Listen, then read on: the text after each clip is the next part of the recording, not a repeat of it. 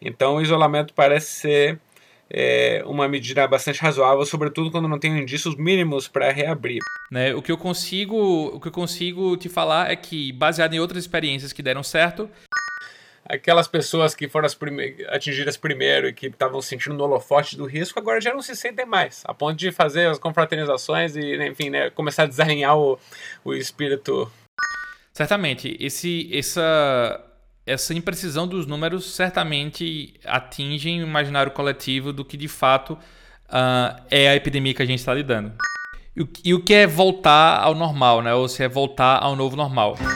Olá, eu sou o Quito Vívolo e essa é a minha, a sua, a nossa faxina mental. Aqui estamos mais uma vez em isolamento social, distanciamento social, pandemia, pandemônio, quarentena, uma série de palavras que nós podemos definir o que estamos passando.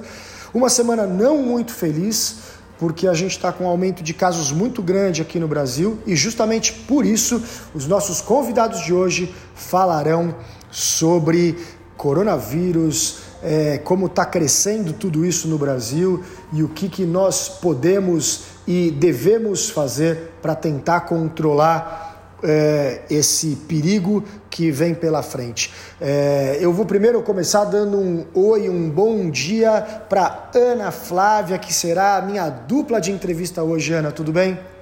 Tudo bem, bom dia, bom dia a todo mundo. Estou falando aqui de São Caetano, porque eu sei que cada um está num lugar hoje e aí cada um vai estar tá ouvindo de um lugar aí por aí também. Legal. Esse programa que a gente pretende gravar agora e colocar no ar ainda hoje, porque a gente sabe que essas informações têm que chegar o quanto antes para todo mundo.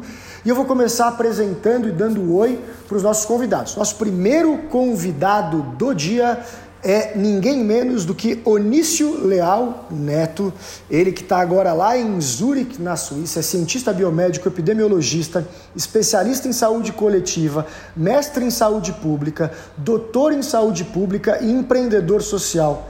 É pesquisador de pós-doutorado no Centro de Bem-Estar e Desenvolvimento Infantil da Universidade de Zurich fundou o Centro de Informações Estratégicas para Vigilância Sanitária em Recife, tornou-se referência em detecção digital de doenças. Ele é cofundador de uma startup sensacional que é a EpiTrack, que utiliza a tecnologia para criar mecanismos de controle de surtos e epidemias. Já teve é, trabalhos no Brasil, Estados Unidos, Canadá, Porto Rico, Porto Rico e Malawi. Trabalhou no serviço de inteligência epidemiológica nos governos municipal, estadual e federal. Ajudou na preparação do monitoramento de riscos durante a Copa das Confederações e a Copa do Mundo aqui no Brasil, com um currículo de talvez ser a pessoa que eu conheço que mais entende de epidemias neste planeta. Tudo bem, Onício? Beleza, Quito. Oi, Ana. Prazer estar aqui com vocês hoje Bom falando. Dia. Onício, e aí, fala para mim, você nesse oi, você que estudou isso a vida inteira, você imaginou que a gente poderia estar tá vivendo o que a gente está vivendo em 2020 deste jeito? Ou mesmo estudando e sabendo dos riscos, nem nos seus sonhos mais loucos isso passou pela sua cabeça?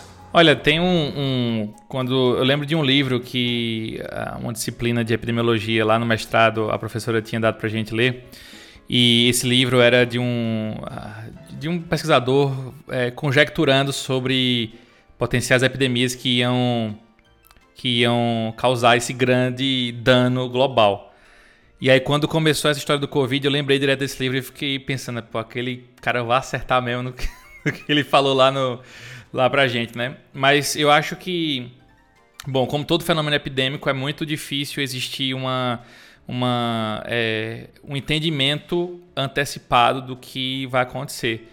E, sobretudo, essa situação do Covid, que é uma situação sem precedentes e que a gente não tem referenciais, quase a gente não tem referenciais para comparar né, o, o, o, curso que a doença estava tá acontecendo no mundo. Né? Então, é, isso tudo para te responder de que acho que, por um lado, era meio inesperado, por outro lado, por outro lado acho que tinham algumas, alguns elementos que apontavam esse cenário é, tão duro que a gente está vivendo.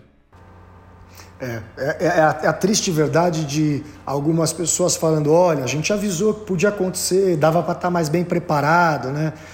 E vou dar oi para o nosso outro convidado. É a primeira pessoa que faz a segunda aparição no Faxina Mental.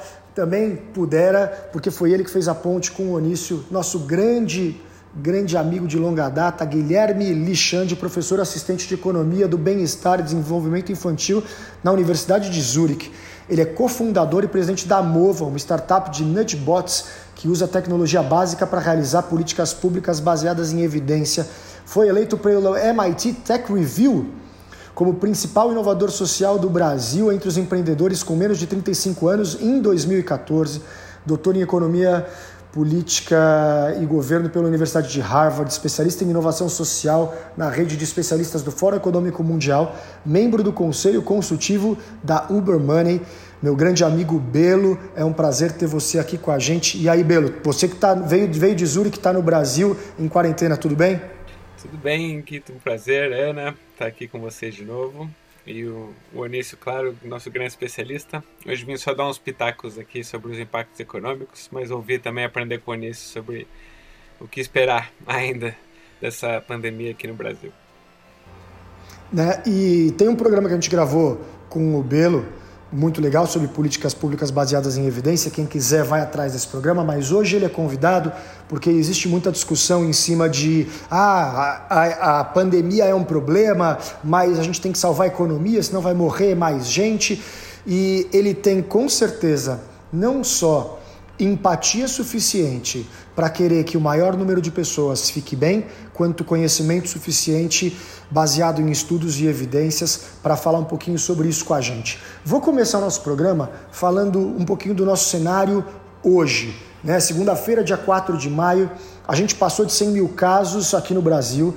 São mais de 7 mil mortes, dados oficiais com praticamente certeza de que a gente está tendo subnotificação aqui no Brasil. Segundo o Imperial College, e isso eu li e o Onício vai poder falar o tamanho das bobagens que eu falar, mas segundo o Imperial College, o Brasil tem a maior subnotificação do mundo ao lado da Hungria.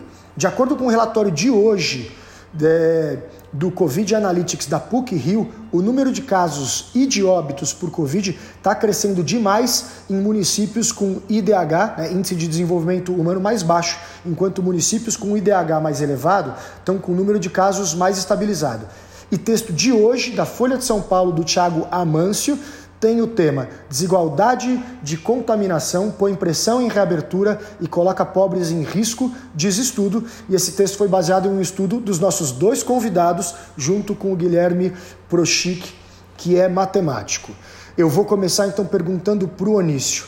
Onício, o que você acha da situação que a gente está hoje? As pessoas falando em reabertura em alguns lugares, os números crescendo, muita gente falando que daqui 15 dias a gente deve ter o pico, se é que dá para prever quando vai ser esse pico, eu gostaria de saber o que você acha disso. Dá para falar em reabertura agora? Quais são as medidas mais importantes que o brasileiro deveria se preocupar nesse momento? Um, eu estou falando aqui de Zurich e a gente aqui na Suíça tem uma oportunidade de estar tá, é, alguns dias à frente do que acontece no, no Brasil, né? Quando a gente começou aqui a ter nosso pico de casos, o Brasil ainda nem tinha essa relevância toda no sentido de novos casos do Covid-19. E, e, aqui a gente já tá para já iniciou uma atenuação no, no lockdown. Então, é, alguns pequenos comércios já estão tendo sua abertura gradual.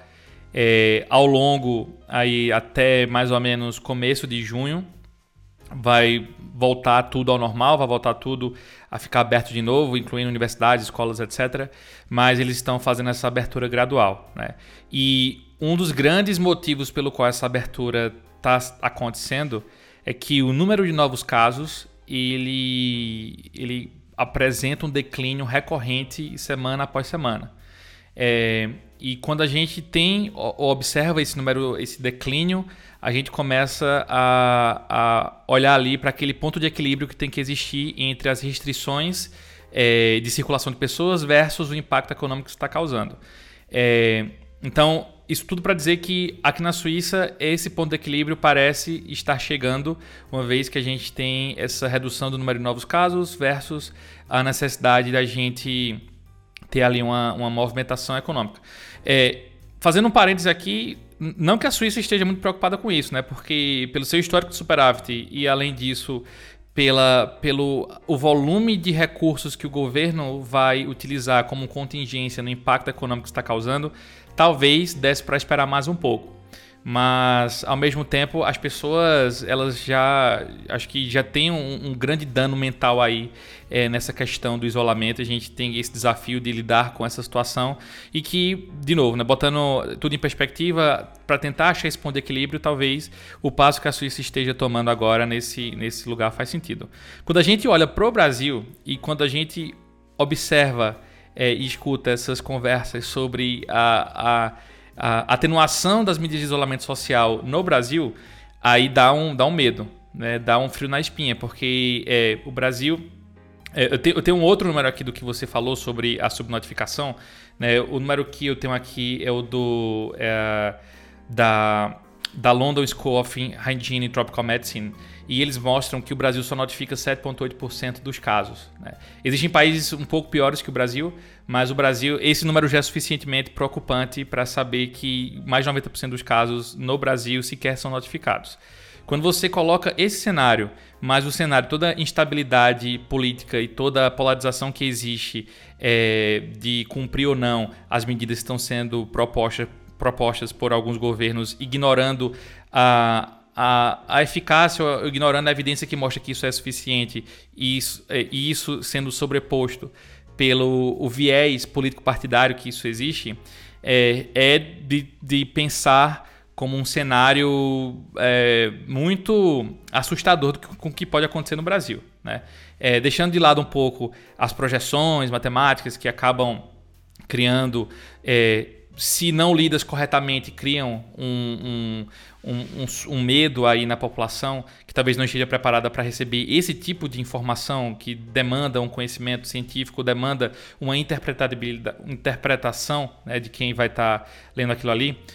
Uh, o que eu tenho a falar sobre o Brasil é que é, certamente ele não está preparado para a reabertura ou a atenuação desses, desses, é, dessas medidas de controle ou de isolamento social.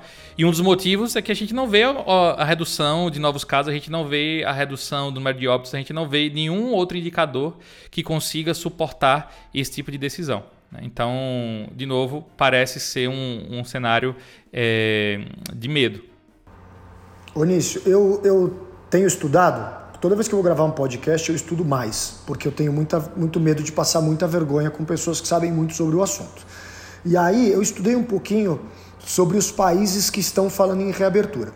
E eu ouvi sobre três é, indicadores. Eu gostaria que você falasse um pouquinho sobre esses três indicadores, para que as pessoas entendam um pouco mais sobre epidemias de maneira geral. O primeiro indicador que eu ouvi falar é R, que seria a quantidade de pessoas que cada indivíduo infectado consegue infectar. Uhum. E que no Brasil seria um dos maiores R's do mundo atualmente. Ou seja, o Brasil estaria entre 2,8 e 3 na quantidade de pessoas que cada indivíduo infectado é, está infectando.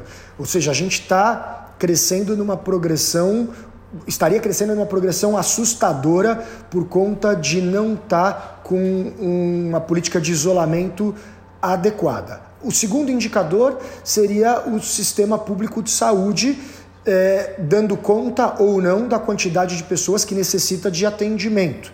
Ou seja, se você tem R infectando mais do que um, o número de pessoas vai aumentar.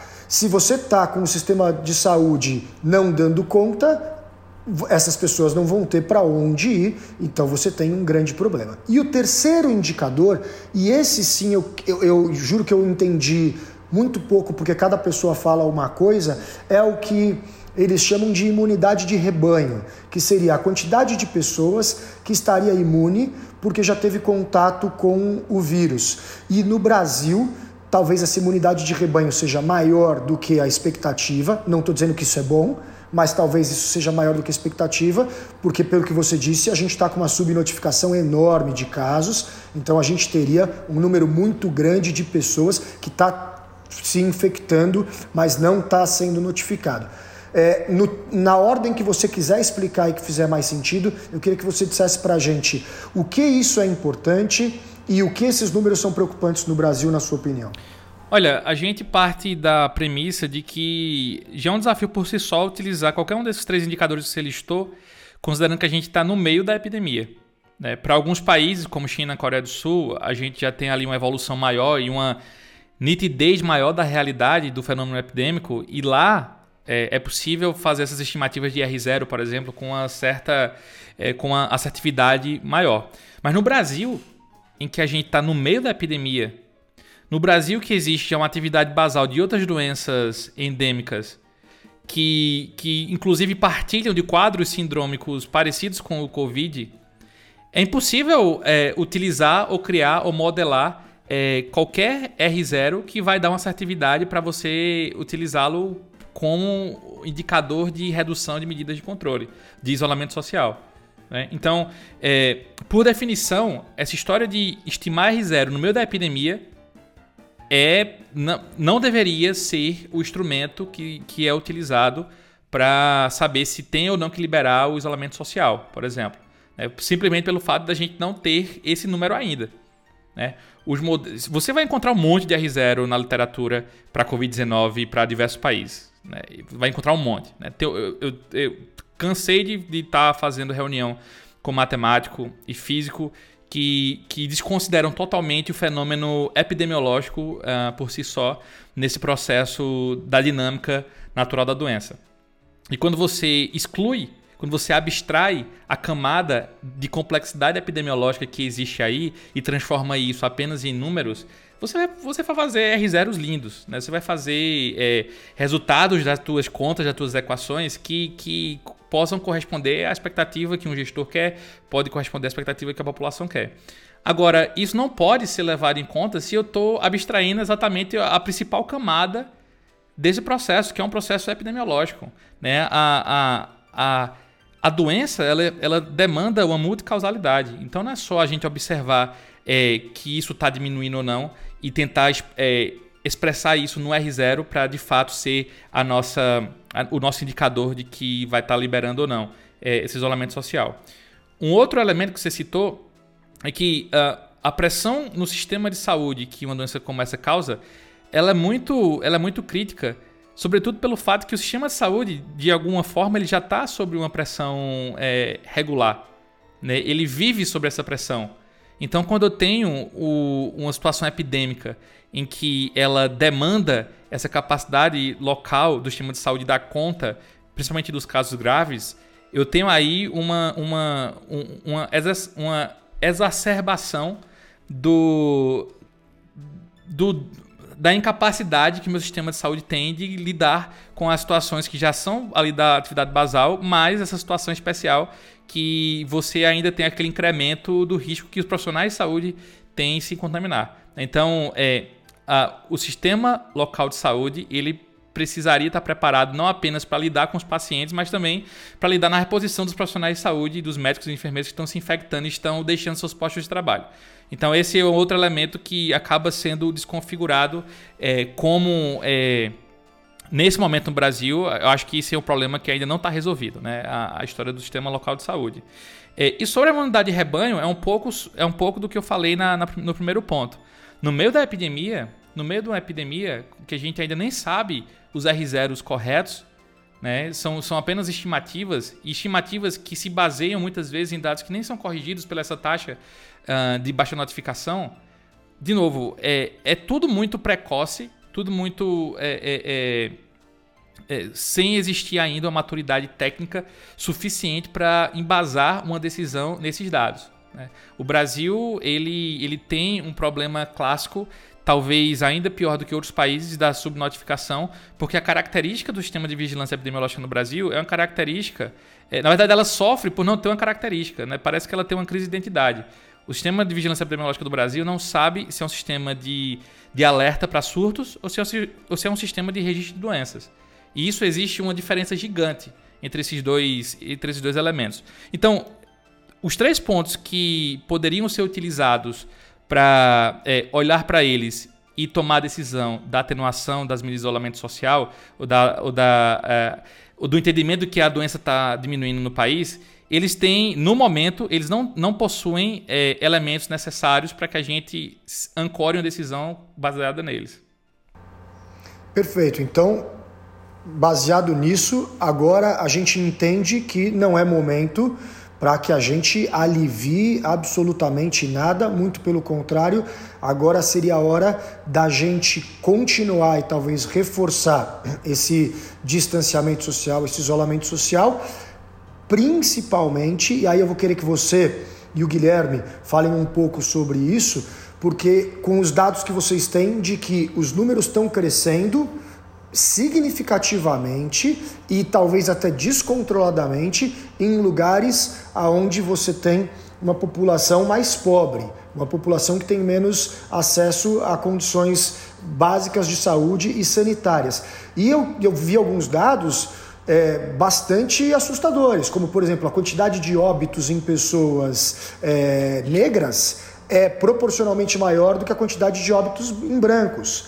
E eu queria que vocês Aí talvez o, o, Guilherme possa falar um pouco mais, porque vai um pouco mais para o lado da, da, da, economia, mas vocês me explicassem um pouco o quanto isso é complicado e o quanto é importante que as pessoas tenham atenção para esse assunto. É, então, uma primeira coisa só para pontuar, eu acho que o, o que o Anísio estava descrevendo, eu fico tentando transpor assim, para me colocar no lugar do gestor público tentando fazer o paralelo com o que é um empresário tentando tomar uma decisão no dia a dia da empresa dele. Imagina você ter que tomar uma decisão, por exemplo, se você abre uma nova fábrica ou se você tem que fechar uma das suas lojas sem saber receita, custo, é, produtividade do, do, de cada funcionário nessa, nessa nova fábrica ou nessa loja que você está pensando em abrir ou em fechar. É mais ou menos essa é a situação do gestor atual. A gente pode concluir que por aversão ao risco, né, por eu é, querer preservar a saúde das pessoas acima de qualquer coisa, quando eu não tenho informação, o mais razoável é ser prudente.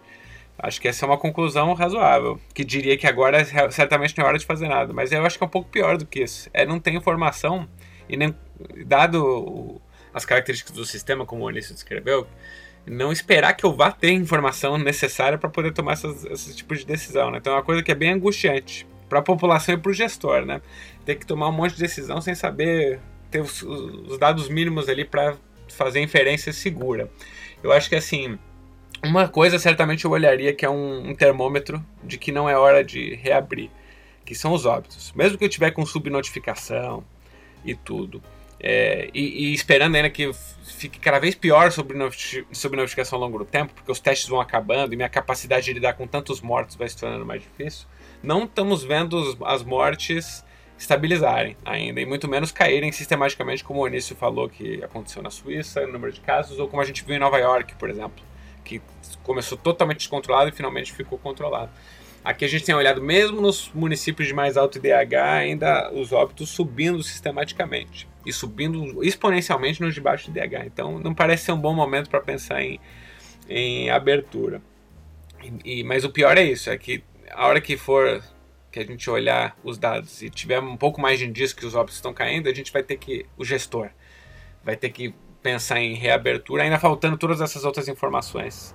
E isso é. é eu acho que já que, já que você está falando, Guilherme, e você é o cara que entende da economia, eu queria que você brevemente falasse um pouco sobre aqueles estudos da época da gripe espanhola nos Estados Unidos, que mostraram que as cidades que tiveram mais eficiência no controle das epidemias foram as que conseguiram é, melhor resultado econômico de retorno e de reconstrução é, eu sei que eu estou sendo bastante superficial na minha colocação, mas a grosso modo é isso, né? Ou seja, se a gente for eficiente no controle da epidemia, a gente tem mais chance de sucesso de um retorno de uma economia mais aquecida. Se a gente ficar patinando e a gente demorar demais, a gente vai acabar pagando é, porque a gente demorou para ser eficiente. É mais ou menos isso?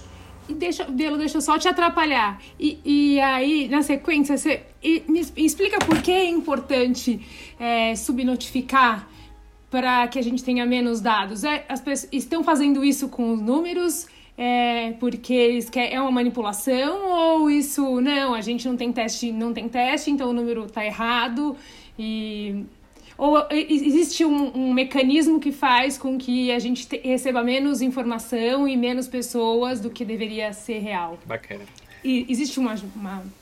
Uhum. Eu vou responder então o, o que o Kito falou primeiro, e aí quando for, for, a gente for falar de notificação, eu, eu, passo a bola para o Nisso, que ele vai, vai saber nos dizer melhor como é o sistema e como é que vigilância participativa ajuda a preencher o gap. Mas falando primeiro lá de gripe espanhola. Aparentemente, a cada 100 anos a gente tem uma pandemia. Na verdade, a gente tem mais do que isso. Se a gente olhar para AIDS e, e, outras grandes doenças que afetam partes do mundo. Mas em 1918 a 20, a gente teve gripe espanhola que matou 50 milhões de pessoas no mundo. É, com algumas características parecidas, vai com padrões de, de, de, disseminação, contaminação com o que a gente está vivendo agora. O que aconteceu lá atrás foi que quando chegou nos Estados Unidos, onde matou centenas de milhares de pessoas, é, o que ela não chegou em todos os lugares ao mesmo tempo. Ela pegou alguns municípios primeiro, meio que por padrão aleatório de onde ela entrou, que nem gripe acontecia todos os anos, e foi chegando aos poucos nas outras cidades. E as cidades onde ela chegou primeiro, elas tiveram menos tempo de reagir e de criar estratégias de isolamento, por exemplo, e as que tiveram sorte, digamos assim, de serem pegas depois, puderam aprender com os erros das primeiras. E aí é, acabaram adotando essas medidas que eles chamam de não farmacêuticas, fechamento dos negócios, fechamento das escolas, lockdown, por mais tempo. E aí o que eles perceberam foi que esses lugares em que durou mais esse, essas medidas de isolamento, que, que elas foram mais duradouras, foram lugares em que tanto morreu menos gente, quanto se recuperou mais rápido da atividade industrial depois. Isso não é óbvio, né? Porque quando a gente está mantendo os negócios fechados, as pessoas em casa, as escolas fechadas, você tem evidências de que isso gera perdas econômicas de longo prazo. Essa geração de crianças, infeliz, infelizmente a gente precisa reconhecer isso. Essa geração de crianças que está agora na escola não vai, a gente não vai conseguir perfeitamente compensar as perdas que elas vão ter na sua vida futura, em termos de quanto elas vão ficar na escola, é, o, o quão longe elas vão chegar em termos de educacionais e, e, e qual, qual, salário que elas vão ganhar no, no longo prazo. A mesma coisa para os negócios, assim, alguns negócios vão quebrar, algumas pessoas vão perder emprego e permanecer desempregadas. Então os custos econômicos eles são reais. A grande pergunta é se ao manter o isolamento, que é custoso no curto prazo, a gente está suficientemente revertendo, mitigando esses, essas perdas de longo prazo para realmente compensar, para além do, de, de ter menos mortes e menores custos de saúde.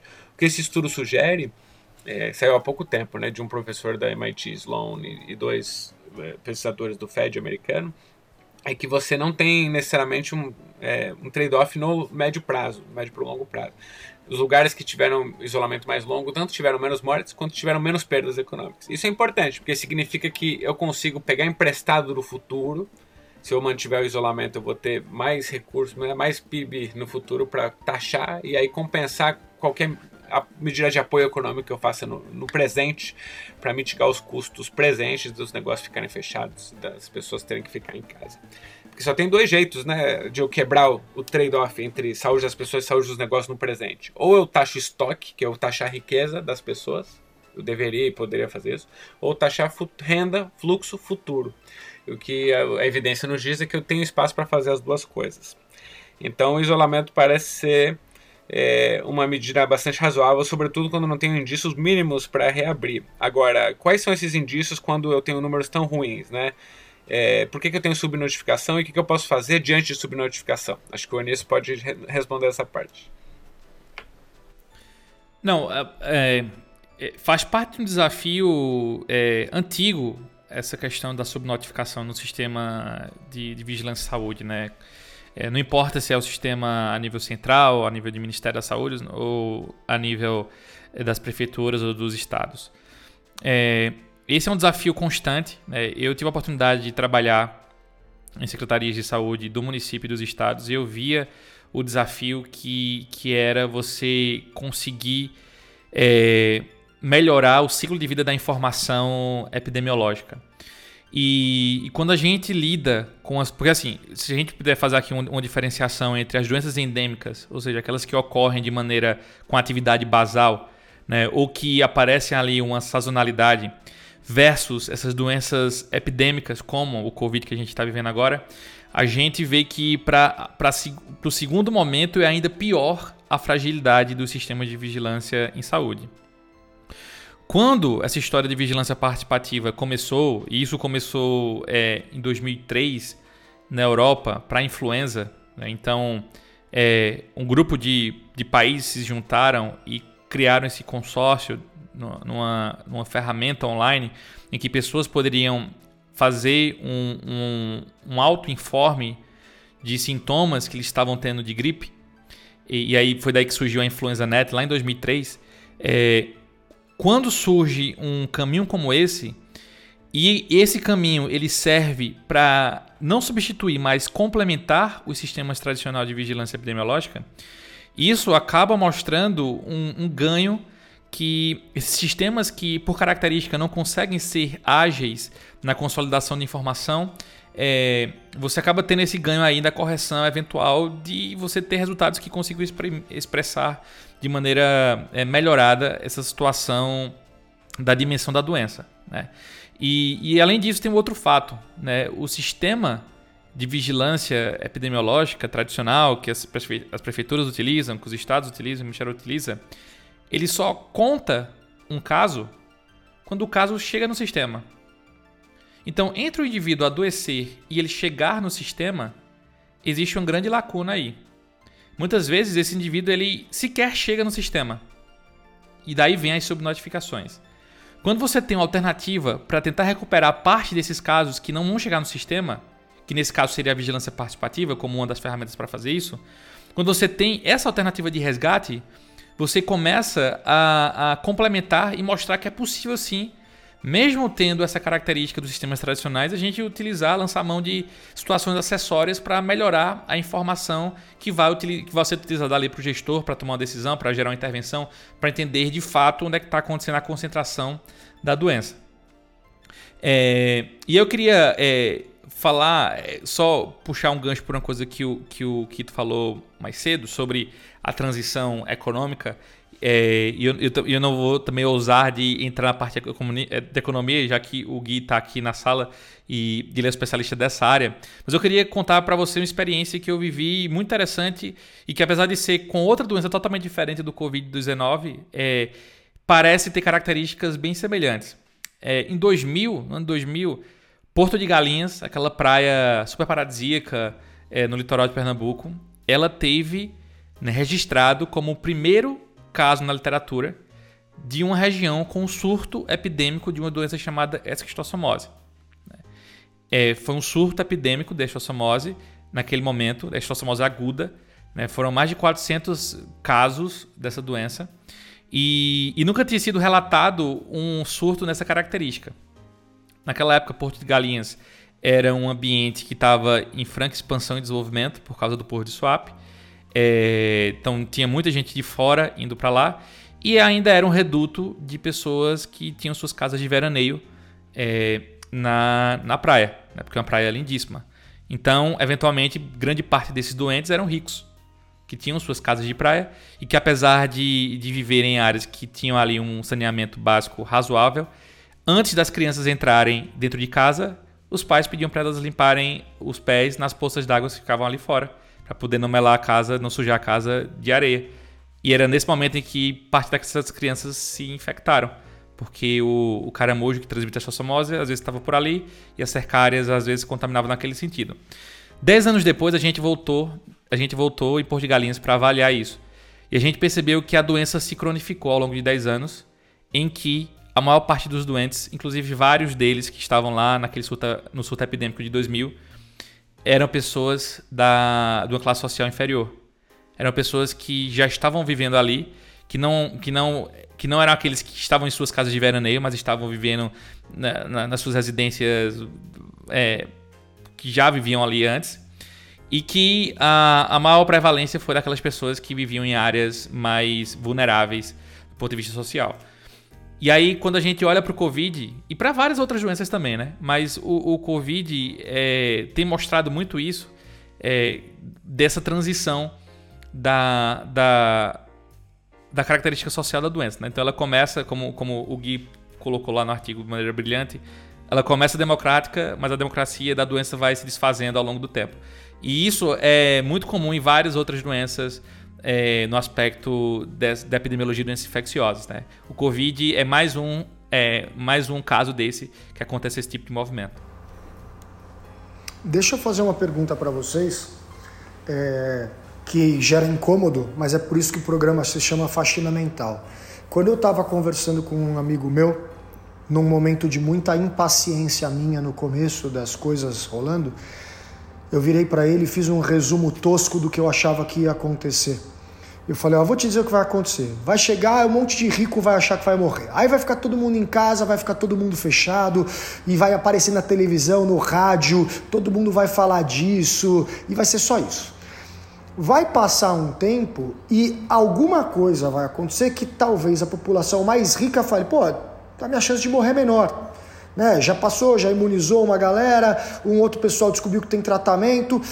E aí, quando chegar na galera que não tem condição, aí vai morrer pra caramba, mas aí nós vamos entrar num balaio, como tantas outras doenças existiram no Brasil, que a hora que só tem pobre morrendo, ela sai da mídia, você para de fazer matéria sobre isso, é, e aí, é óbvio que eu estou falando de uma doença que tem uma proporção infinitamente superior de todas as outras. Mas, como eu disse, no começo e num momento de, de, de descarregar mesmo, eu vi e falei: e, e vai acabar pagando o pato aquela pessoa que não tem condição. Nós estamos correndo um sério risco de daqui a pouco isso acontecer e ainda mais com subnotificação, com é, sintomas tão parecidos com outras doenças que a gente tem no Brasil. Pode ser que daqui a pouco vai ter um monte de pobre morrendo, ninguém dizendo que isso é de Covid e o, o, uma classe social mais rica se sentindo um pouco mais protegida, porque caso precise de um respirador, de um atendimento médico, esses hospitais não vão estar mais superlotados e vão poder atendê-los? Ou esse meu desabafo no começo é uma coisa que você acha que não vai acontecer? Essa doença é tão letal, ela é tão violenta que não dá para jogar para debaixo do tapete, não dá para esconder e vai ser necessário é, que existam políticas públicas muito severas para que a gente não tenha uma, um genocídio aí, gente morrendo sem ser cuidado pelo Brasil. O que, que você acha, Onício? Olha, considerando que o Brasil é um país é, muito competente em gerar desigualdade social, e, e que essa desigualdade social ela pode se refletir na desigualdade de percepção de risco e na desigualdade de, indicadores da doença nas, nos diversos estratos sociais, eu acho que esse cenário que você descreve, de que a preocupação inicial vai ser, é, vai ser mais intensa, mas depois que ela perde o holofote porque está ali atingindo uma, uma classe social menos favorecida é, isso aí vai trazer a gente em outras discussões que não sobre o Covid, eu acho que isso é muito possível de, de, de acontecer mesmo. Né? Eu acho que o fato da gente estar tá lidando com essa. É, é, com a desconstrução de que o Covid seria uma doença democrática, por isso está atingindo ali os mais pobres e por esses não terem as medidas de contingência que os ricos têm, isso acaba assim gerando ali uma importante carga de doença nesses estratos mais, é, mais específicos. Uhum. E Kito, na verdade a gente está vendo isso acontecer já, né? É, afinal, imagina, a doença chegou ao Brasil, ou pelo menos né, ficou conhecida aqui no famigerado casamento lá da família de uma influencer bastante conhecida, com milhões de seguidores e com muitos ricos e artistas e etc. Mais de 80 pessoas foram contaminadas naquele evento. Então chegou realmente pelo extrato mais alto da sociedade, com alguém vindo diretamente dos Alpes suíços é, e contaminando as outras pessoas nessa festa. E a gente viu agora, há menos de uma semana, essa mesma influencer dar uma festinha no seu apartamento que gerou uma polêmica tão grande que até as marcas romperam os contratos e ela desativou a sua conta, mas isso mostra como é que aquelas aquelas pessoas que foram as prime atingidas primeiro e que estavam sentindo no holofote do risco, agora já não se sentem mais, a ponto de fazer as confraternizações e, uhum. enfim, né, começar a desalinhar o, o espírito, os interesses privados dos interesses públicos. A gente vê isso de outras maneiras. Então, com a vigilância participativa que o Eunice falou há pouco, né, a gente tem juntou forças em uma iniciativa que chama Brasil Sem Corona, que é conjunta da, do Colab e da EpiTrack. Né? O Colab é um aplicativo de zeladoria urbana, né? Então o cidadão pode entrar lá e reportar buraco na calçada, é, problemas do bairro, e aí a prefeitura tenta dar alguma resposta para isso. E aí o Colab tem colocado ali consultas para as pessoas reportarem sintomas, né? Dentro desse Brasil Sem Corona, e a EpiTrack ajuda a analisar se, é os padrões de, de, da epidemia. É, a gente, eles começaram a colocar lá diariamente para as pessoas reportarem os sintomas. Então tem esses dados de sintoma com mais de, sei lá, 40 mil reports, tem dezenas de milhares de pessoas reportando diariamente aí os seus sintomas. A gente também começou a botar outras consultas ali para as pessoas reportarem seu padrão, né, sua classe social, sua renda e, e, também o seu comportamento. E a gente já começou a observar essa sua preocupação que, de que os ricos estão é, deixando de se preocupar tanto com a doença e já sentir que não é com eles. A gente tem começado a observar isso tanto em sintomas reportados quanto em comportamento. Então, nessa matéria da Folha que você citou, a gente viu ali, por exemplo, os ciclos, semana a semana, né? A gente começa ali na semana de 23 a 29 de março e vai medindo isso semana a semana até 20 de abril, que era quando né? tem dados mais para frente, mas para fins da reportagem a gente parou ali. E a gente olha a porcentagem dos ricos que não reportava nenhum sintoma de Covid, é, começa ali com, sei lá, menos de 95% e aí vai subindo isso para 97% ao longo do tempo. Então tem cada vez menos ricos ao longo do tempo reportando sintomas. Enquanto quando a gente olha na classe, isso é classe A e B. Quando a gente olha para a classe D e E, é o contrário. Começa ali com sei lá, 93% das, das classes D que não reportam nenhum sintoma e isso cai rapidamente, já está em menos de 85%, reportando nenhum sintoma de Covid. Então as condições de saúde da classe D é piorando ao longo do tempo, isso é meio óbvio, dá para ver de vários jeitos, mas a outra parte não é tão óbvia, que é os ricos reportando menos e menos sintomas. E aí como é que a gente vê isso reportando, se, se refletindo em comportamento? Quando a gente pergunta para as pessoas no Brasil sem corona se a pessoa tem adotado isolamento social, ou seja, permanecido em casa, saindo só para as necessidades mais básicas e há quanto tempo, quando você pergunta isso nas classes D e E, 76% das, das respondentes confirmam que estão em isolamento social. Nas classes A e B é só 38%, exatamente metade disso. Então a gente já vê metade só das, das pessoas nas classes mais altas dizendo que estão fazendo esforço para se manter em isolamento social. A gente ainda pergunta assim: quando você sai, é só por alguns minutos mesmo, só para atividades essenciais? Nas classes D e E, 83% dizem que sim. Já nas classes A e B, 35%, dá quase um terço. Então você já vê umas distinções tão claras. E o mais divertido, eu acho, de olhar para isso, divertido e triste, é ver que é uma espécie de delírio coletivo. Por que, que o rico sai? Porque ele acha que todos os outros ricos estão cumprindo a quarentena. Embora ele não tá, mas todos os outros estão. Então quando a gente pergunta assim, na última semana, qual porcentagem dos seus vizinhos você acha que sai de casa como se não tivesse isolamento nenhum? Nas classes D e E, 22% nota que pode ser que isso é o caso. Então eles estão atentos ao, como, ao comportamento não só o seu, mas dos vizinhos. Já nas classes D, A e B, só 8% acha que os vizinhos estão descumprindo, embora eles mesmos digam que estão descumprindo em grande parte. Então essa sua previsão do apocalipse ali, que acho que foi na mosca no caso. Não só acho que isso vai ser cada vez pior, é, embora seja enganosa essa percepção. Porque, obviamente, se a gente acaba com o lockdown e todo mundo volta a conviver, a curva dos ricos volta a subir. Então, mas, mas a gente vai viver várias curvas e, e vários dilemas em vários momentos. O dilema do momento é esse. É isso que eu quero que as pessoas entendam. Pô, sou empresário, né? Vocês me conhecem. Eu tenho um negócio que depende da convivência entre pessoas. E o que eu mais quero é reabrir meu negócio. Dá todo dia eu acordo falando: será que hoje vem alguma notícia de quando eu vou poder fazer isso, ou como eu vou poder fazer isso?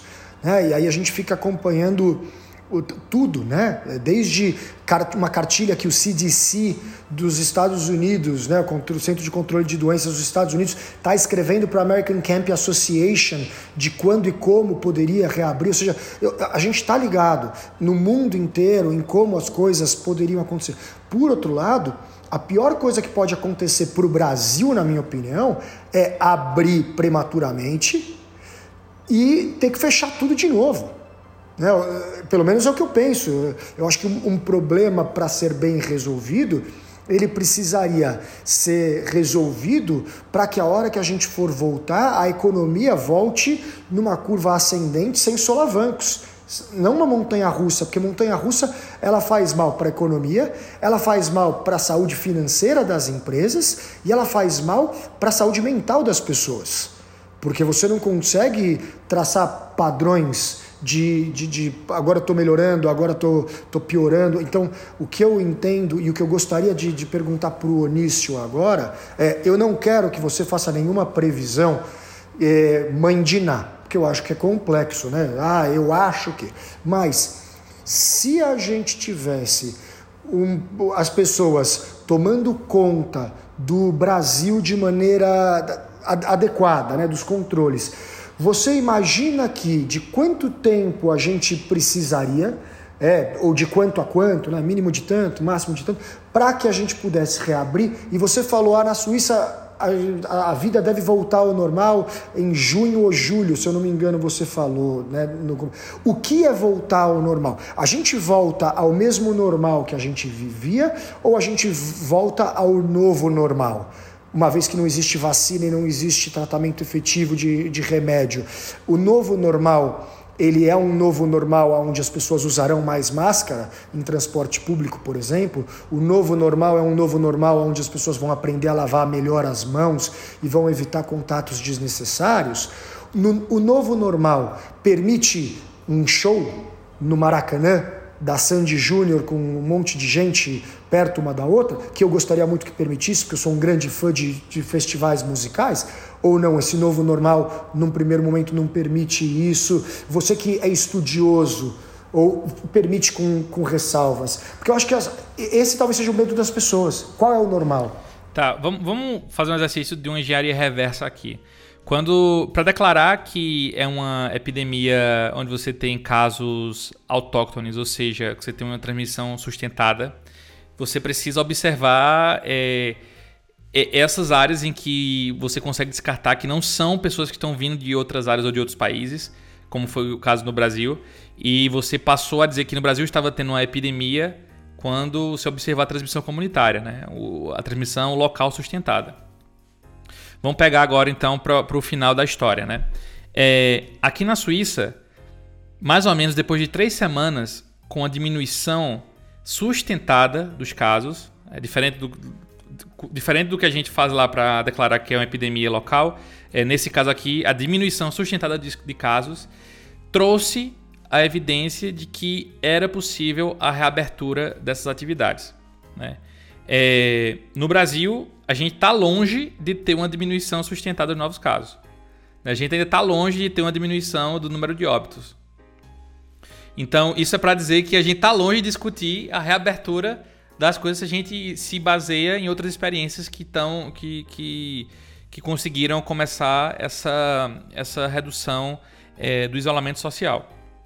Onício, só, só defina longe. O quanto você acha que seria o mínimo? Eu não estou dizendo, isso não é vai acontecer, mas quanto seria o mínimo? Do, assim, menos do que isso você acha muito pouco provável. Quanto seria isso? Olha, é, é, é muito. É, dá uma dor pensar, pensar no, no mínimo né, e no máximo, em qualquer número, na verdade. Dá uma dor porque é muito forte a gente falar, poxa, daqui a seis semanas no mínimo, a gente precisa manter o isolamento social no Brasil. Eu, eu, eu, ainda não consegui imaginar o impacto que seis semanas podem trazer na situação atual do Brasil se, se não existir a retomada é, dessas questões das pessoas trabalhando, das pessoas, dos, dos estudantes para a escola, etc. Né? Eu, eu realmente não, não sei. Não, não consigo te dizer esse número. Né? O, que eu consigo, o que eu consigo te falar é que, baseado em outras experiências que deram certo, quando você tem ali uma redução sustentada no número de por três semanas, uh, mais ou menos é o tempo que começa a ter uma, um alívio dessas medidas. Mas no Brasil a gente ainda nem sabe se a gente chegou no, no pico da epidemia. Fica muito. É, é muito impreciso né, eu falar qualquer número aqui. Né? É, seria muito, é, muito, talvez, precoce ou responsável da minha parte trazer uma, uma bandeira nesse sentido. Mas. É, não, mas eu acho que você, você traz um dado técnico que é interessante. Né? A hora que você traz um dado técnico de que é, você precisa de três semanas do início da redução para cientificamente você é, tomar uma atitude responsável. Ou seja, você precisa que comece a reduzir. A gente sabe que dá no mínimo duas semanas para começar a reduzir. Se a gente tivesse medidas muito efetivas hoje, Então a gente estaria falando de pelo menos cinco semanas se a gente fosse fazer uma coisa muito responsável. Eu acho que é bom a gente exercitar a matemática, uhum. porque senão a gente fica vivendo na terra do nunca. Não, não. Né? E, e, uma. E... E uma coisa, a gente está no número 66 de dias do primeiro caso no Brasil. Vocês aí estão aproximadamente a 100 uhum. dias do primeiro caso. Uhum. Então a gente está a, a, quase 40, 34, 34 dias a menos. É um mês. É, é um mas, mês nessa conta. Mas por que, por que, eu fico relutando em não te falar um número assim, né? Porque essa realidade de três semanas foi na Suíça. A gente está entrando agora no, no, período mais quente. Né? A gente. Aqui na Suíça não existe uma, uma coexistência de outras doenças como no Brasil existe. Aqui na Suíça, a limitação de testes ela não é tão é, exacerbada como é no Brasil. Então, assim, o Brasil tem características muito peculiares que, que mesmo em comparação feita com um país desenvolvido como a Suíça, seria ainda imprudente utilizar esse parâmetro de três semanas.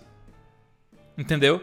Então, assim, é por isso que, que é difícil, né? E, e, e isso é um desespero. Não, não, não, acho que é só aqui no nosso papo e, ou em quem vai ouvir esse podcast depois que esse número não vem.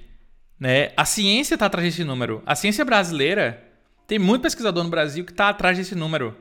E talvez é, cada vez mais que eles geram os modelos super sofisticados e que descem mesmo ali na, na, na, na, na codificação de todas as variáveis que possam estar envolvidas, parece não haver uma, uma resposta diferente de um cenário é, terrível que a gente vai ver.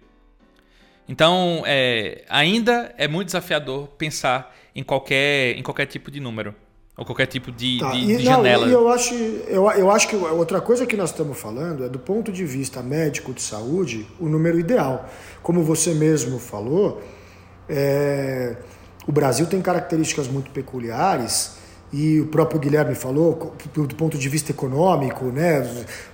É, é, o ideal é que a gente faça a coisa da maneira mais é, científica possível, mas a gente sabe que existem pressões políticas, sim, a gente sabe sim. que existem pressões de grupos de classe, a gente sabe que no Brasil, possivelmente, a gente não vai fazer o que uma cartilha diria para ser feito. Eu acho que isso é uma coisa. Eu, eu tenho plena convicção disso. Por outro lado, hoje eu trabalho fortemente na expectativa de que a gente salve o maior número de vidas possível né? porque no final das contas, é, sei lá, eu acho que é, isso é o mais importante, as pessoas estarem vivas e estarem com saúde em uma doença que já se provou ser letal, não exclusivamente para idosos com comorbidades. É uma doença que pode matar pessoas é, que estariam no, na, na, no auge da sua vida, né? Num, num, momento de produção, de saúde, de realizações pessoais e profissionais.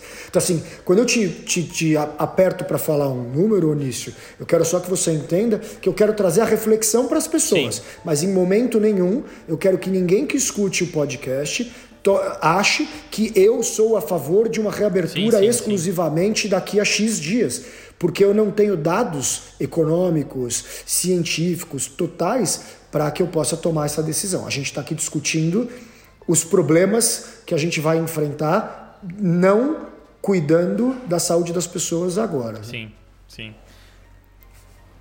Eu faria uma. Assim, que se você quisesse uma previsão que não envolve semanas, mas envolve é, acontecimentos, eu acho que precisaria acontecer o seguinte, olhando até o que está acontecendo, por exemplo, em Nova York, né?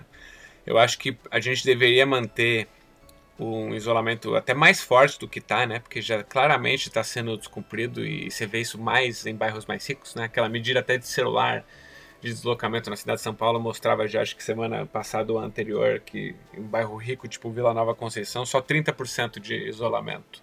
Então você vê que aí passa a ser como se fosse livre fluxo, né? E acho que isso vai precisar apertar. E tá com cara de que vai apertar, né?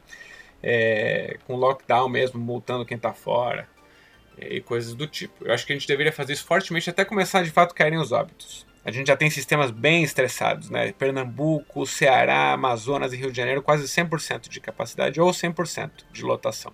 Aí começa a morrer gente de qualquer coisa de apendicite, porque não tem leito, porque estão tomados de pacientes de Covid, né? Então, primeira coisa, manter e apertar lockdown para começarem a cair os óbitos sistematicamente. Beleza. Enquanto vão caindo os óbitos, aí começa a fazer teste sorológico em todo mundo. Que aí não é para saber quem está doente agora, mas quem já teve. Que aí dá uma noção de qual a proporção da população já foi infectada. Isso só está acontecendo por enquanto no Rio Grande do Sul, principalmente Pelotas, mas já é possível, por exemplo, fazer esse teste em São Paulo aqui. Eu vou fazer, pedir aqui, vem em casa e aí coleto, fico sabendo se eu já tive, se já tem os anticorpos. À medida que começarem a cair os óbitos, a gente tiver uma, uma, ideia razoável de qual proporção da, da população já não pegaria de novo, se a gente liberar, aí começa a ter subsídio para soltar.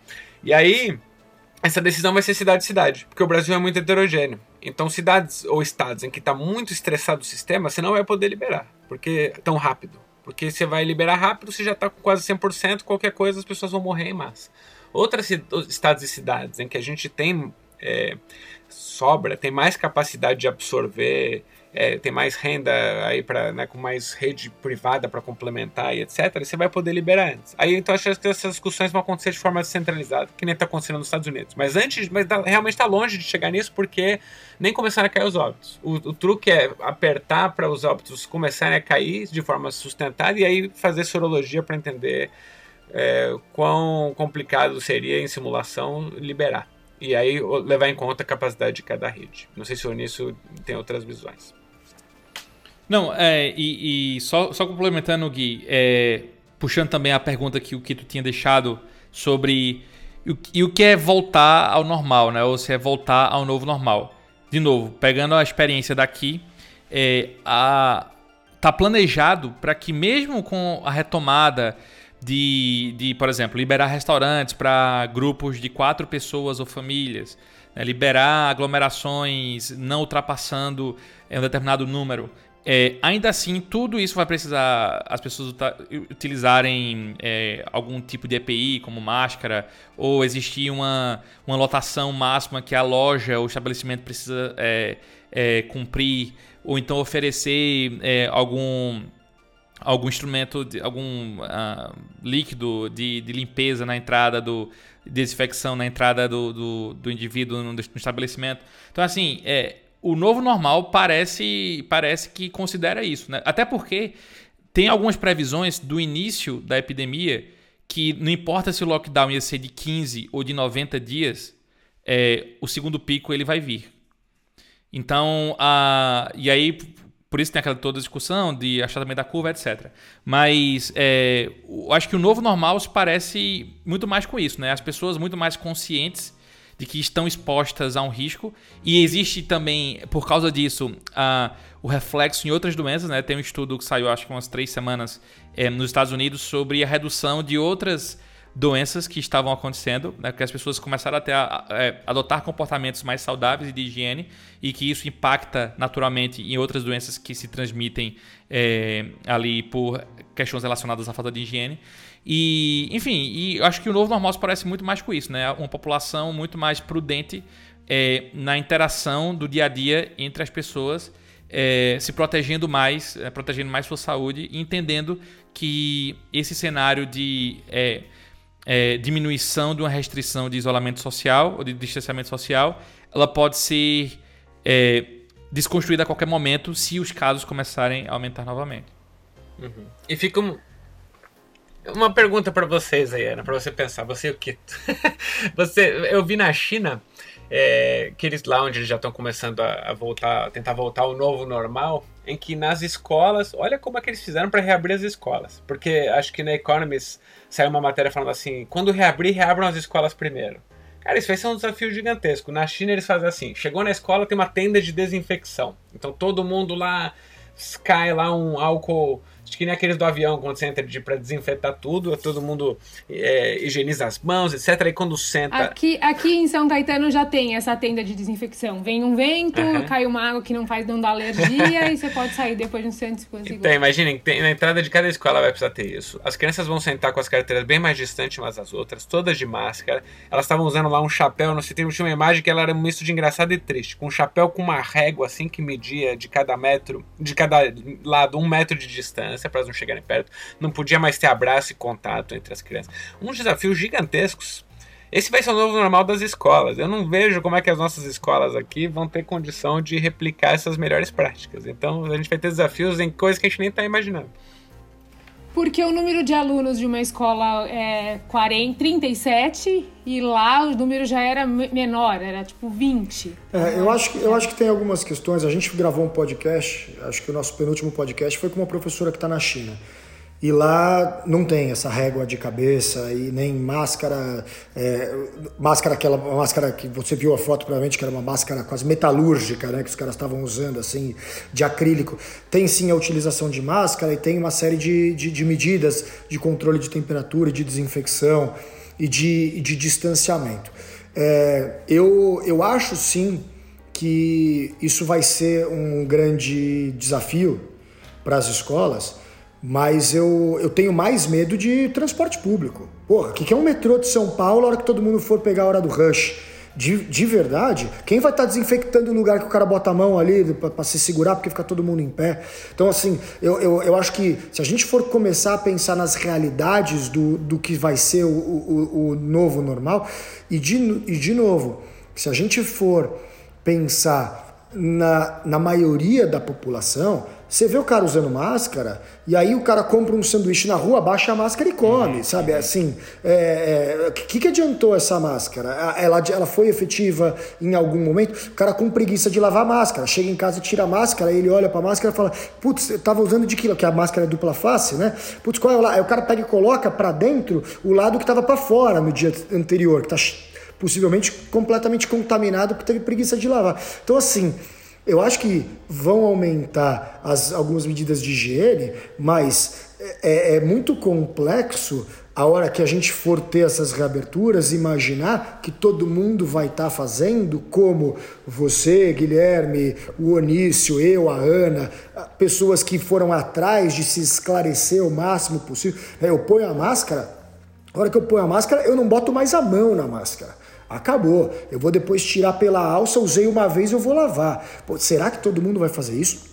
Será que todo mundo vai ter cinco máscaras? Eu tenho cinco máscaras. Para que se eu precisar sair no mercado e a outra tá lavando e fiz ela com tripla camada do tecido 100% algodão, porque falaram que era o que eu deveria fazer. De novo, vamos buscar referências para ter a coisa o mais protegida possível.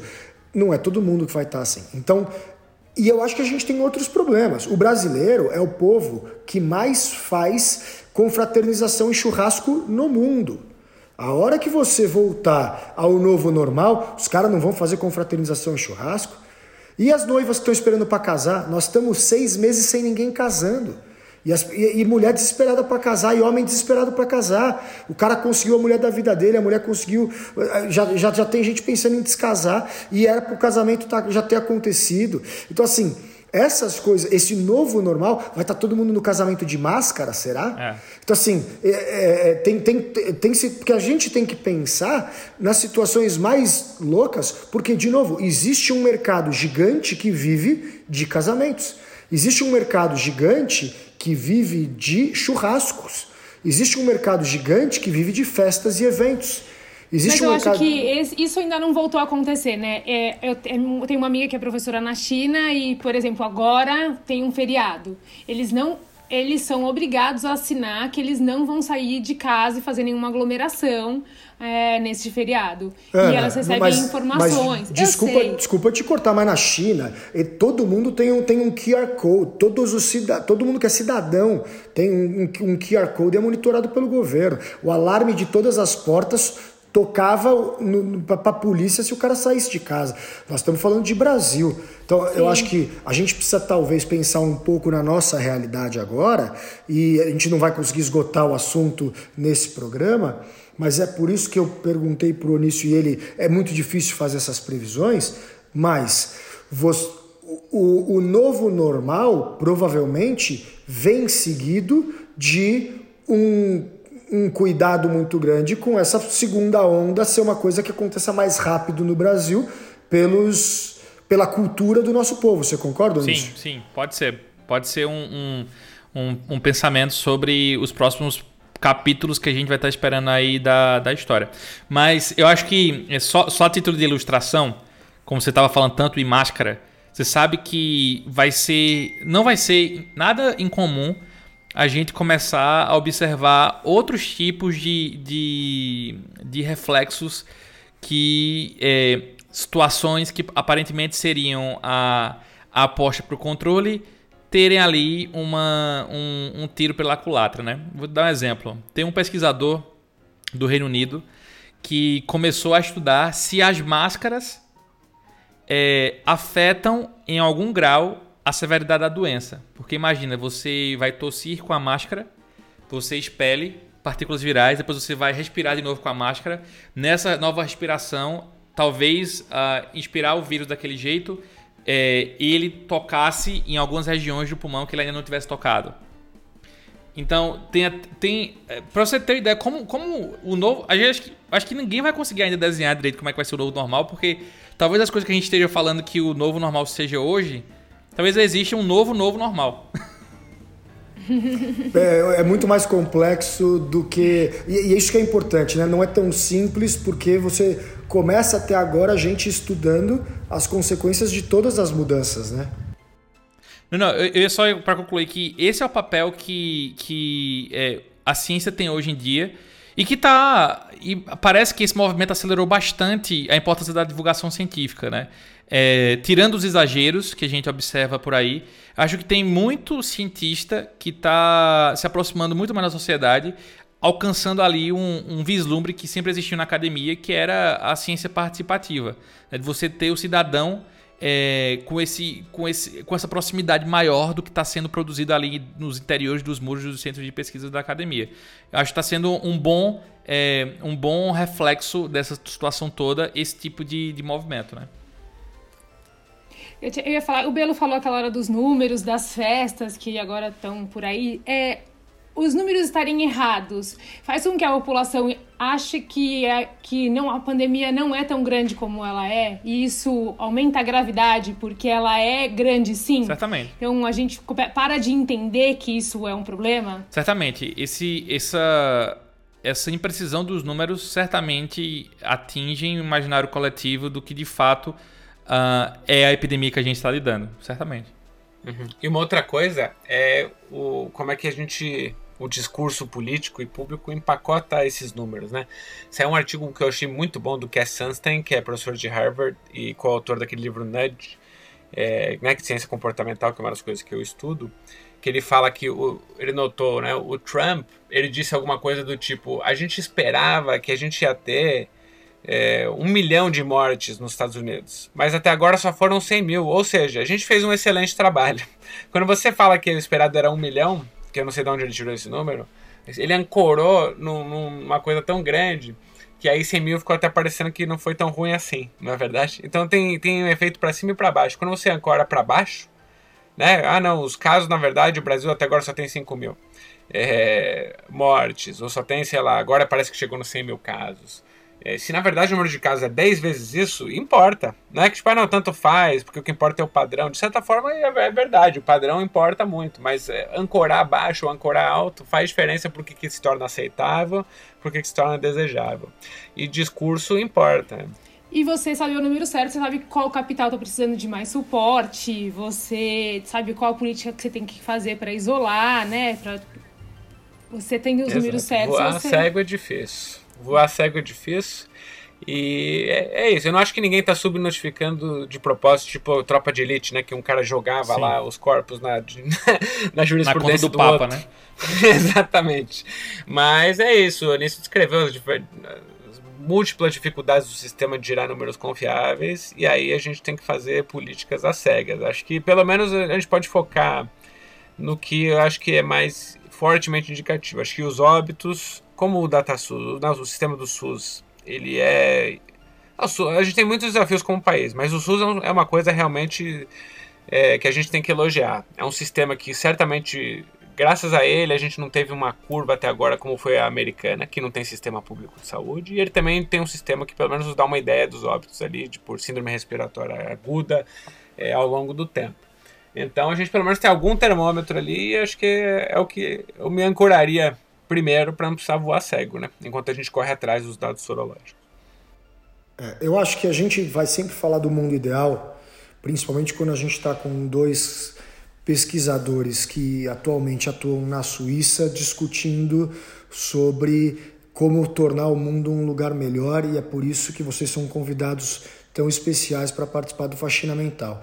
Mas eu acho que o Brasil se acostumou a viver com uma quantidade de mortes muito grande em vários níveis.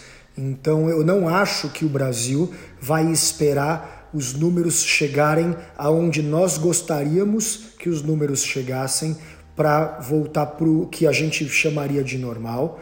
É, também acho que a população brasileira é uma população mais kamikaze e que assume risco mais do que outras populações.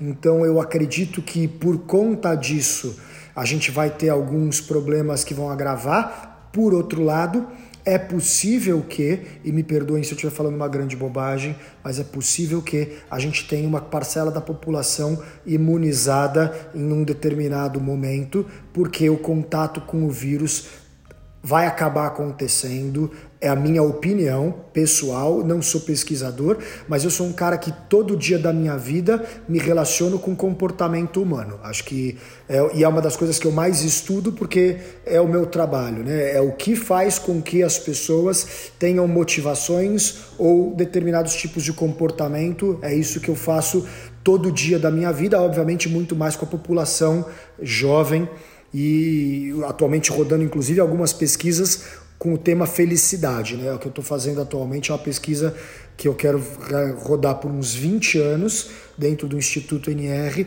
do que motiva a sensação de felicidade em, em jovens e a gente está trabalhando com jovens de escolas particulares e de escolas públicas para a gente tentar daqui a algum tempo mapear essa sensação de felicidade. Eu estou muito curioso pelo resultado dessa pesquisa esse ano porque eu tenho o resultado da pesquisa do ano passado e eu quero muito cruzar com quais são os, o que dá medo, o que é felicidade para os jovens esse ano comparado com a vida dos jovens do ano passado. Mas baseado nisso, é que eu, eu tenho a dizer que eu acho que a gente vai ter muitos desafios pela frente, acho que a gente tem que ficar muito ligado em tudo que está acontecendo e já vou deixar um convite público para o Onício e para o Guilherme para que a gente, daqui, quem sabe, um mês, né, quando a gente achar que é relevante, mas talvez daqui um mês seja bom, a gente possa parar e olhar para os dados e para o futuro e como as coisas aconteceram, porque ciência se faz todo dia com novos dados, com novos acontecimentos, ainda mais quando a gente está falando de uma coisa nova. É, a gente está caminhando para o final do, do, programa, que vai acabar diferente dos outros programas, quando é um entrevistado e o entrevistado é, é mais do que o, o, tema, porque eu quero fazer um dia um programa com o Onício, falando da Epitrack, falando da carreira dele, falando dos estudos, e eu não gostaria de, de, de fazer um híbrido né, de tudo isso nesse programa. Então, para terminar, eu vou deixar uma pergunta para o Onício, para o Guilherme e para Ana. Vou começar com o Onício. Onício, se você tivesse que hoje dizer para as pessoas, né, falar, olha, façam isso, atenção nisso, e mandar uma mensagem, seja ela qual for, comportamental ou positiva, ou né, o que você tiver em mente o que você diria para as pessoas, e isso vai valer para o Guilherme e para a Ana também. E eu gostaria que cada um de vocês desse também uma sugestão de como ocupar o tempo na quarentena para as pessoas. Então, essa vai ser, esse vai ser o final do nosso faxina mental de hoje, perguntando para vocês três, começando com o Onício, sua mensagem para as pessoas e a sua sugestão de ocupação de tempo para as pessoas na quarentena. Olha, o que eu diria para as pessoas que estão nos ouvindo é que elas saibam que tem muita gente séria trabalhando duro para tentar decodificar essa epidemia que a gente está vivendo. E, e o, o, tamanho do problema ele acaba explicando a demora da gente encontrar essa solução. Então, é, tenham paciência e sejam tolerantes, que a ciência ela está aí usando o que há de melhor para tentar é, descobrir e revelar os, os fundamentos que vão ajudar a gente a, a resolver esse problema de saúde global.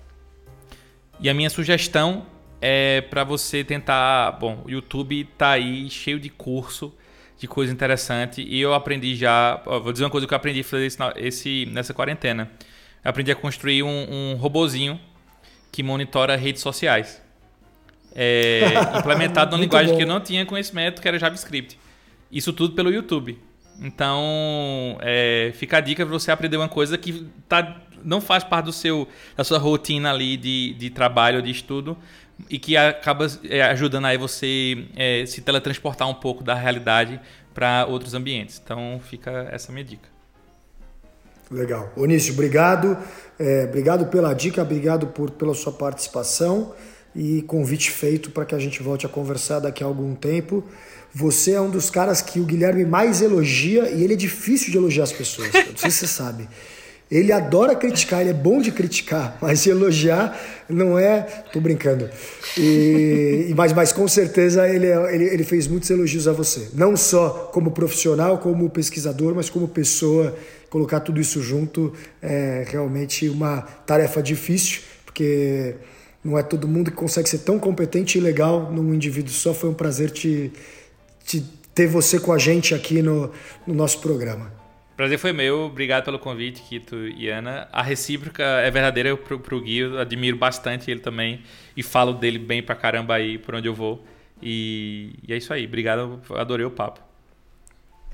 Guilherme Finkelfarb Lixande, nosso querido Belo. Fala aí, qual é a sua mensagem e qual a sua dica? Olha, é, eu diria para as pessoas que o, o, mais difícil, mas também o mais nobre é conseguir é, pensar nos outros, né? Eu acho que esse provavelmente é o, é o grande desafio para quem está nos ouvindo aqui. É, por exemplo, por que, que a gente paga impostos no Brasil? Se a gente acha que recebe tão pouco em troca, né? Isso é uma das coisas que eu mais escuto dos meus amigos. Pô, eu pago impostos quase um terço da minha renda e no final, que serviços que eu tenho em troca?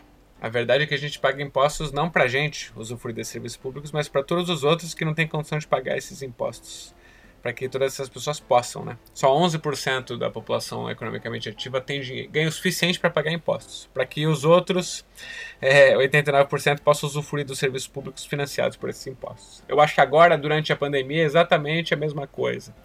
É, a gente vai deixar de sair na rua e de ver quem a gente gosta, de fazer as coisas que a gente gosta, cada vez menos pela gente, porque de fato, como os ricos, é, os mais privilegiados, a gente vai estar cada vez menos sob risco é, mas por, por, todo o resto, porque todo o resto está muito exposto e está muito ameaçado. Depende mais dos serviços públicos para ter atendimento caso precise e de serviços públicos saturados, enquanto a gente poderia ter serviços de mais qualidade. Então, minha provocação e meu pedido é que a gente possa tentar se colocar no lugar do outro e tomar decisões responsáveis pelos outros mais do que só pela gente. É, minha sugestão do que fazer aí durante esse período. Eu tenho lido bastante de tudo e, e eu acho que é né, literatura, filosofia, as artes estão entre essas coisas que tentam dar sentido para um mundo que muito incerto. A gente não sabe porque o que a gente está fazendo aqui e, e por que, que a gente está aqui. E acho que muita gente já pensou sobre isso e tentou dar conforto nesse momento. E acho que nesse momento que a gente está vivendo de isolamento e incerteza, a gente está confrontado o tempo todo com essas grandes incertezas e ansiedades de estar tá vivo. E acho que as artes e a literatura dão esse conforto. Inclusive, eu estou lendo agora o Diário de um Ano Ruim, do, do Kutsa, que foi o prêmio Nobel. Ele é sul-africano. Não é sobre pandemia nem nada disso, mas é sobre globalização, sobre política, sobre terrorismo. Acho que é, e um romance ali no meio. Acho que a literatura é um desses prazeres que, desse, que esse momento pede. É, eu queria agradecer de novo a oportunidade de estar aqui com vocês. Gostei muito que a Ana estava essa vez. Senti falta do nosso Christopher Lasanha. Mas fica o meu abraço aí para vocês. Sempre escuto os episódios e recomendo quem está nos ouvindo a escutar outros episódios também. Legal. Obrigado, Belo. Sempre um prazer enorme. É, a gente volta a se a gente se fala quase diariamente, mas a gente volta a se falar para marcar um outro programa com você e com o Onício. Vou agora agradecer demais a Ana que vai falar também. Ana, você é minha parceira. Toda vez que a gente vai para assuntos muito polêmicos é você que está comigo, né, Ana? Eu gostaria que você desse qual é a sua a sua frase para as pessoas que nos ouviram, né? A sua sugestão e também o que você sugere para ocupar a quarentena. Eu acho que as tem poucas crianças que ouvem, mas tem muitos pais. Acho que as crianças hoje são, as, são muito estão sofrendo muito e a gente não sabe ainda o que vai ser o reflexo dessas crianças que estão tendo aula pelo computador e, e, a gente tinha um milhão de estudos que diziam que elas não deviam ficar tanto tempo expostas à tela. Então elas são, acho que, sobreviventes em meio dessa bagunça que é essa pandemia. Acho que a gente tem que ter um olhar muito carinhoso para elas. Tem tanta coisa que a gente pode fazer com elas, ensinar coisas, ensinar receitas, ensinar um monte de, de coisas da sua vida mesmo, e que acho que a gente está perdendo essa oportunidade, prendendo elas olhando para a tela do computador. Acho que as crianças são sobreviventes nesse período maluco. E eu tenho assistido filmes que eu gosto muito, que é uma das coisas é, que, que eu sinto mais falta. Não tenho lido muito com o Belo, mas tenho assistido algumas, algumas lives e é, assistido bastante coisa, bastante filme. Teatro, eu falo que é uma das. Gravado não tem menor sentido. Eu nunca espere que estou vendo uma peça online. Mas acho que filmes. Tem vários festivais que estão disponibilizando cinema. Então tem filmes muito legais que estão por aí é, online pra gente ver. É isso. E, uma coisa: lavem as mãos. Eu falo isso em todos os dias. Se cuidem e lavem as mãos. Obrigado, Ana. Obrigado pela participação. De novo, vou agradecer né, o Anício, o Belo e a Ana. E vou falar o, o, a minha sugestão. É, eu, o que eu queria dizer para as pessoas é que isso vai passar. Isso vai passar e a gente tem que passar por isso da melhor maneira possível. Então, a gente pode ficar desesperado, a gente pode chorar, a gente pode sofrer, ou a gente pode tentar buscar o máximo possível de paz e de amigos e de diálogo e de conforto num momento como esse para que a gente supere as dificuldades. Não é fácil, não, eu, eu garanto para vocês que não está sendo fácil para ninguém. Quem é empresário, quem tem seu negócio, está com seus problemas. Quem está com medo de perder o emprego, está com seus problemas.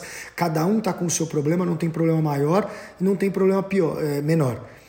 É, tem problema é, seu. E aí você tem que lidar com isso, porque esse é uma, uma parte do nosso novo normal. Agora, o que eu acho que a gente precisa é também tentar o máximo possível ocupar o nosso tempo com outros assuntos. Então, eu tenho tentado assistir um outro seriado com o máximo possível de entretenimento possível. Tem um seriado que conta a última temporada do Michael Jordan, que está na Netflix. Para quem gosta de esporte, de basquete, de de personagens humanos com seus prós e seus contras é uma contação de história maravilhosa.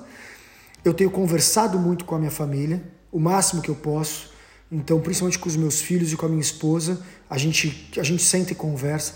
Eu pergunto coisas da, da minha esposa que eu não sei, como foi a infância dela, quando foi a primeira vez que ela foi para a praia, né? Coisas que talvez a gente nunca tenha conversado. E aí eu conto coisas da minha infância para os meus filhos, e aí a minha mulher lembra de coisas da infância dela e conta para os nossos filhos também. Então a gente tem conversado muito.